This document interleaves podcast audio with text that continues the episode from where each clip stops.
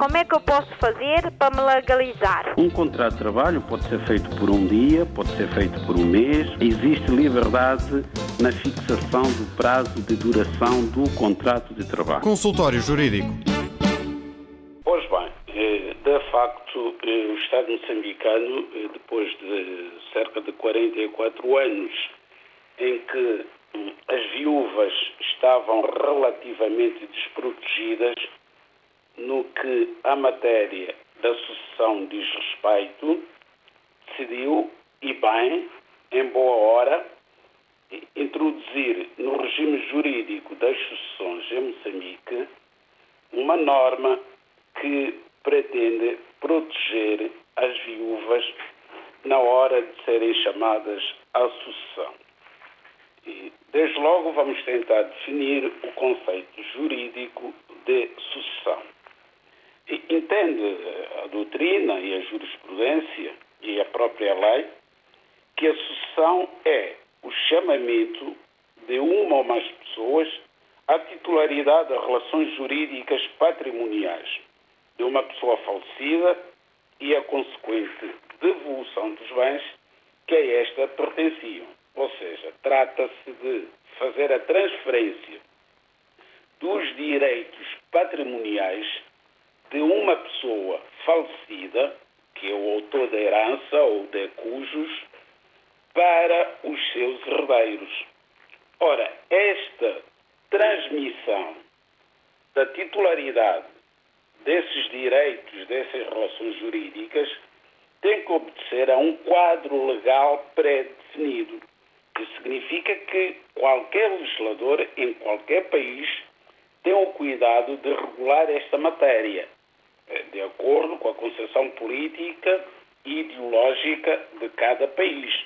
Há países, normalmente os países anglo-saxónicos, que entendem que quando uma pessoa morre, esta pessoa é livre de dispor sobre a totalidade do seu património. Portanto, não há herdeiros legitimados, não há pessoas que hão de herdar por força da lei. Em alguns países anglo-saxónicos, a pessoa, antes de morrer, pode fazer um testamento, pode fazer uma doação pós-mortem e doar todo o seu património a quem bem entender. Não é assim nos países da família hum, latina, digamos assim, continental, no direito continental, Portugal, França, Espanha, e, por maioria de razão, em África.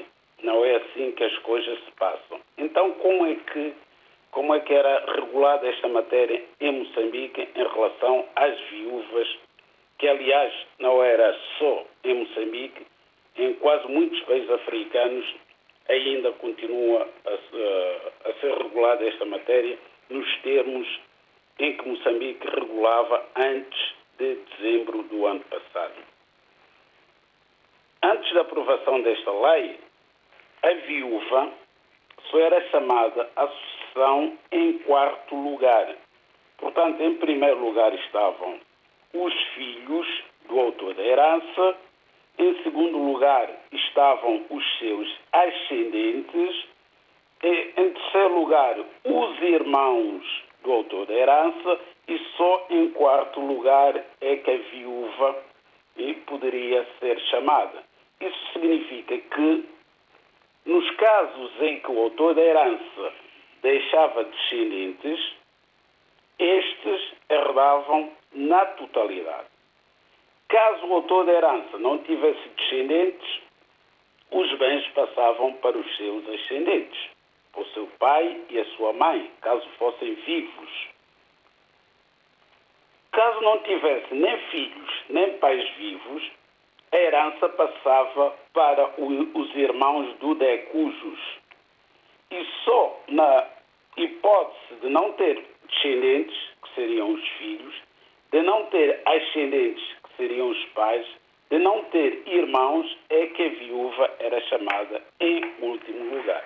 Bom, o Estado moçambicano entendeu que isto não estava correto e vem dizer na motivação desta lei que pretende conformar as normas reguladoras da sucessão por morte com os princípios constitucionais e de direito internacional e adequá-los à realidade sociocultural do país. Portanto, faz esta alteração tendo em conta os princípios constitucionais em vigor em Moçambique, sobretudo a dignidade da mulher, o direito internacional e vai também ao encontro da realidade política e sociocultural de Moçambique. Então, o que é que o legislador vem dizer? Ora, a principal novidade desta lei é a possibilidade que as viúvas passam a ter de concorrerem na primeira linha de sucessão diretamente com os filhos, saindo, portanto, daquela posição em que estavam antes da aprovação da lei, ou seja, do quarto lugar em que eram colocadas, atrás dos filhos, pais e irmãos do decujos. Consideramos também que é muito importante o que foi feito nesta lei, que foi estabelecer que a união de facto, para efeito de sucessão, tem a mesma validade jurídica que o casamento. Coisa, por exemplo, que não acontece eh, nos países como Portugal, França, Espanha, e percebe-se porquê. Nestes países mais organizados, mais desenvolvidos, com uma tradição jurídica assente, é óbvio que a mulher casada, em matéria de sucessão, tem mais direitos que a mulher que esteja, mulher ou homem ou mulher que esteja em união de facto. Porque no, no direito ocidental, que é um direito mais formal, tem todas as normas escritas, entende-se que a pessoa que está em união de facto com a pessoa falecida não tem direito à herança. Tem, pode ter direito, isso sim, a uma pensão de alimentos, pensão essa que também tem que ser reclamada no prazo de dois anos, sob pena de caducidade. Ora, a lei moçambicana, tendo em conta a realidade sociocultural do país, vem entender que tanto tem direito à sucessão a mulher casada como aquela que vivia em união de facto com a pessoa falecida. Portanto, a mulher casada formalmente, que foi ao registro civil, assinar o assento de nascimento com o outro cônjuge, com o marido, tem rigorosamente os mesmos direitos que passa a ter também a mulher que vivia com o autor da herança numa situação de união de facto. Bom, isto na lei está escrito, é muito claro, não há dúvidas. É importante perceber que a partir de agora as viúvas em Moçambique passam a concorrer com os seus filhos na sucessão do marido falecido.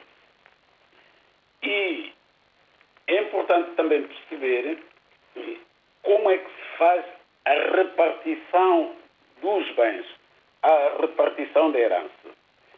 Em Portugal, a lei vem dizer que a partilha entre o cônjuge, aqui não falam só da mulher, aqui falam do cônjuge, homem ou mulher, e os filhos, faz-se por cabeça. Portanto, e divide a herança em tantas partes quantos forem os herdeiros.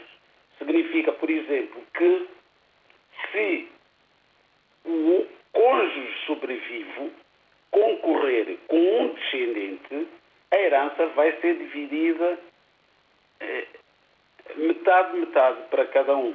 50% é dividida a meio, cabendo a cada um dos herdeiros, porque aqui o cônjuge sobrevivo é considerado herdeiro com a mesma dignidade que os seus descendentes, os seus filhos, os filhos até podem não ser os filhos do cônjuge sobrevivo e serem apenas filhos do autor da herança, portanto, esses filhos do autor da herança vão receber uma parte da herança igual àquela que couber ao cônjuge sobrevivo. Porém, a lei vem dizer que a cota do cônjuge sobrevivo não pode nunca ser inferior a uma quarta parte da herança. Isto é, se houver muitos filhos, o que o legislador diz que tem que ser feito é a mulher receber sempre uma quarta parte da herança. E o remanescente, portanto, os outros três quartos da herança serão rateados pelo número de filhos que houver. Se for só um filho, é metade para cada um. Se forem três, dois filhos e o cônjuge sobrevivo, é um terço para cada um. Se forem três filhos e o cônjuge sobrevivo, vai ser um quarto para cada um. Mas se forem quatro filhos, portanto já temos cinco herdeiros, o cônjuge sobrevivo não pode receber um quinto. Fica ali no quarto, que é maior, um quarto é maior que um quinto. Se forem cinco, seis, sete, oito ou nove filhos a concorrerem com o cônjuge sobrevivo, o cônjuge sobrevivo ficará sempre com uma cota correspondente a um quarto da herança e os demais herdeiros irão dividir entre si, portanto, os outros três quartos da herança. E este princípio também foi transportado aqui para a legislação moçambicana, portanto, há aqui uma garantia de que a viúva tem a mesma dignidade que os demais herdeiros.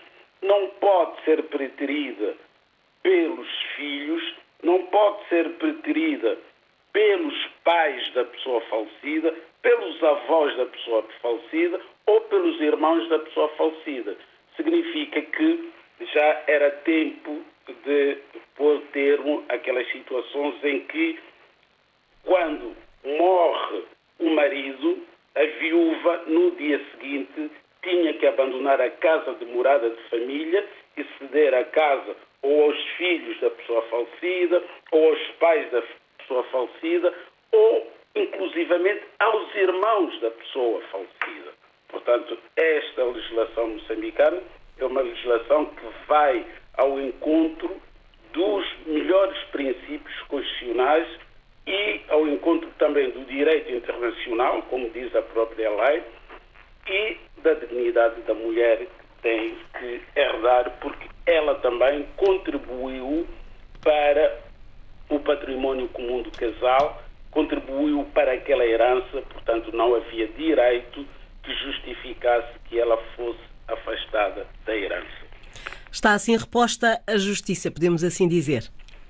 Esperemos sim na prática. Agora vamos ver como é que é a prática, porque há tradições que estão mais ou menos enraizadas em sociedades africanas e que é muito difícil hum, de as combater. Essas mesmas tradições, os usos, os costumes, mesmo que a lei aponte numa determinada direção, depois há a tradição que consegue, em alguns casos, sobrepor-se à própria lei formal escrita e positiva.